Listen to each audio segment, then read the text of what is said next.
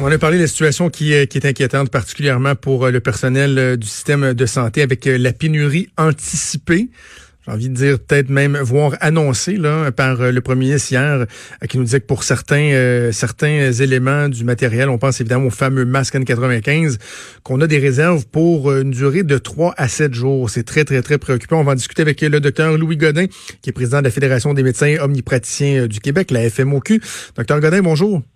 Oui, bonjour, M. Trudeau. J'ai envie de vous demander euh, bien simplement comme première question, quel est l'état des troupes, le moral, comment ça se passe de votre côté?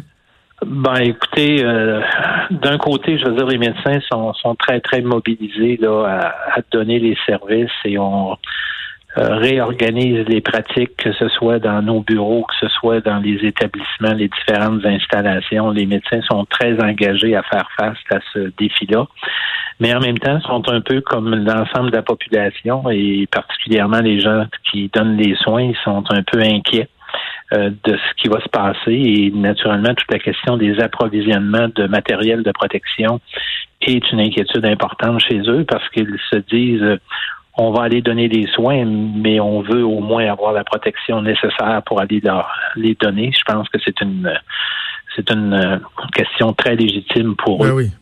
Euh, ce sont des, êtres humains, ils ont des familles, ils ont des enfants, donc ils veulent, être protégés.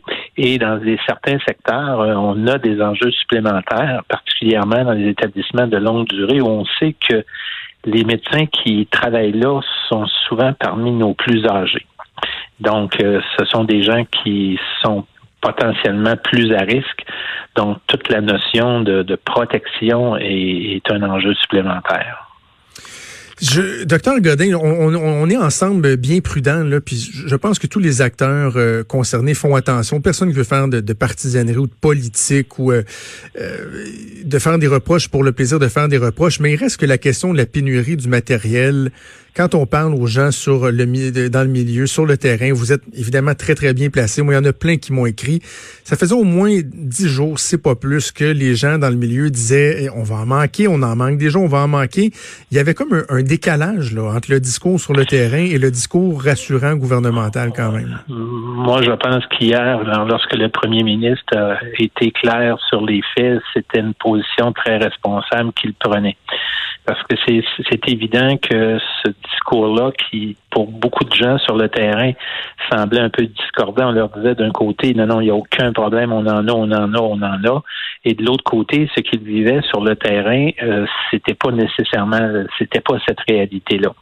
Donc, ça crée un sentiment d'incertitude, de confusion, et dans une situation comme on vit actuellement, il faut minimiser ça. Il faut que les gens particulièrement les gens qui sont sur la ligne de front, sachent bien c'est quoi l'état de la situation. Ah Parce que c'est pas des gens qui sont naïfs, là, ils le voient bien.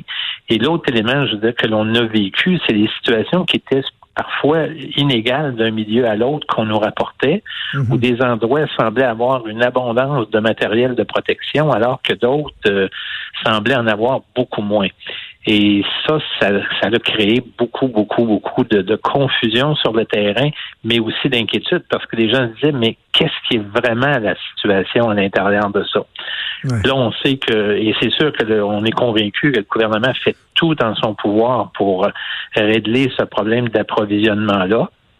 Et, mais en même temps, dans une période comme ça, il faut être euh, les utiliser de façon très rationnelle, parce qu'il y a des situations où on aura absolument besoin de ce matériel de protection-là et il faut l'utiliser selon les normes pour pas se surprotéger lorsqu'on n'en aurait pas besoin, de pas en utiliser lorsqu'on n'en a pas besoin, pour s'assurer que quand on en a vraiment besoin, on les aura.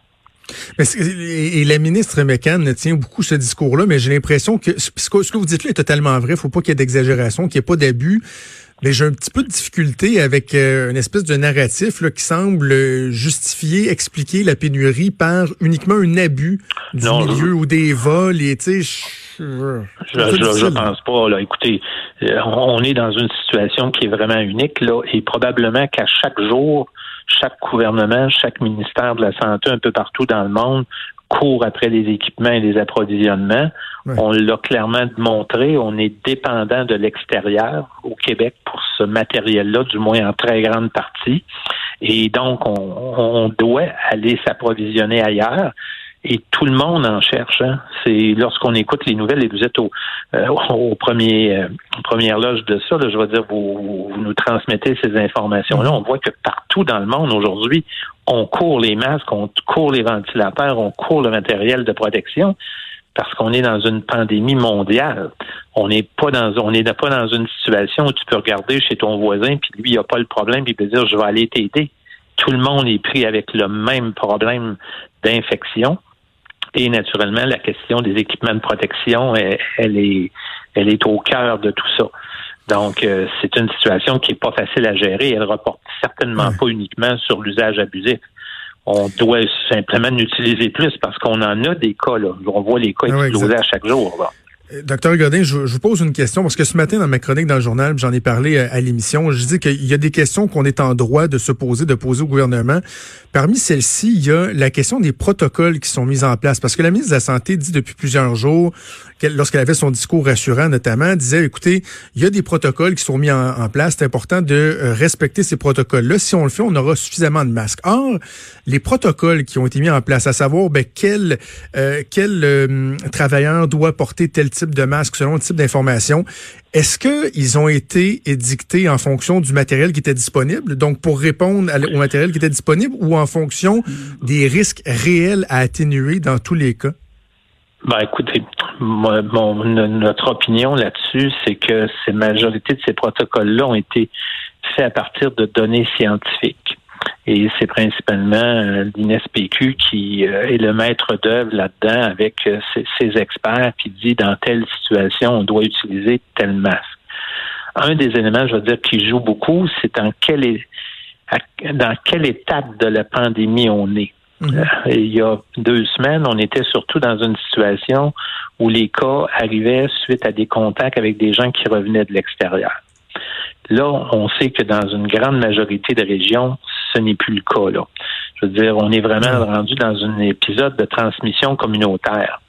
Donc, s'il y a deux semaines, on disait un patient se présente, euh, il est à risque parce qu'il vient de l'extérieur, il ne vient pas de l'extérieur, donc c'est pas un patient qu'on doit considérer à risque. C'est sûr que lorsqu'on voit ces patients-là, le niveau de protection n'est pas nécessairement le même, particulièrement lorsqu'on voit ces patients-là dans nos bureaux.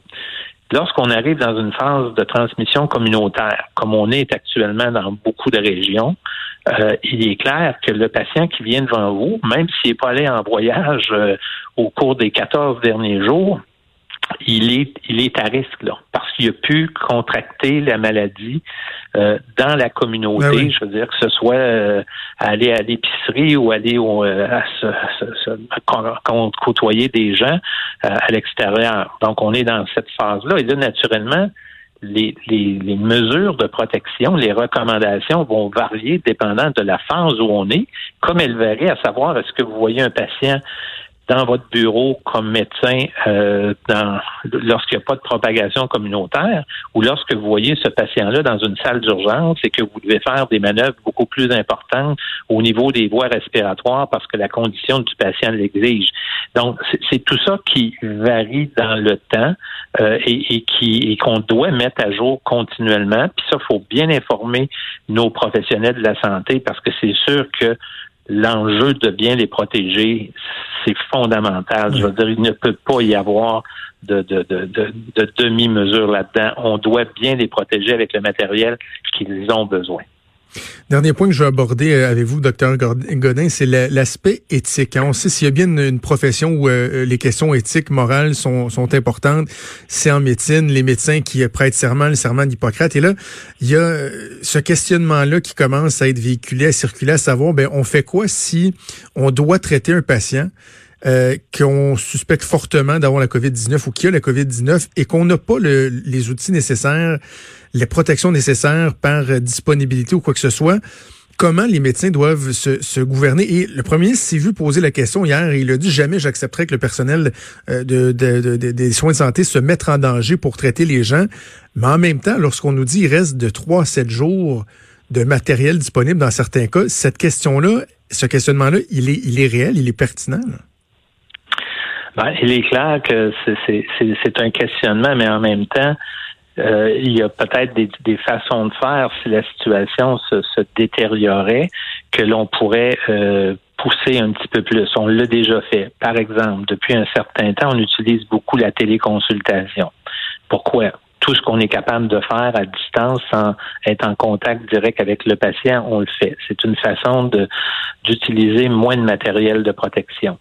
Euh, si demain matin la situation devenait encore euh, plus importante, il y a peut-être certaines activités qu'on devrait encore essayer de faire différemment les contacts, par exemple, dans nos bureaux, dans nos groupes de médecine familiale, plutôt que se servir beaucoup plus d'un préfiltrage téléphonique.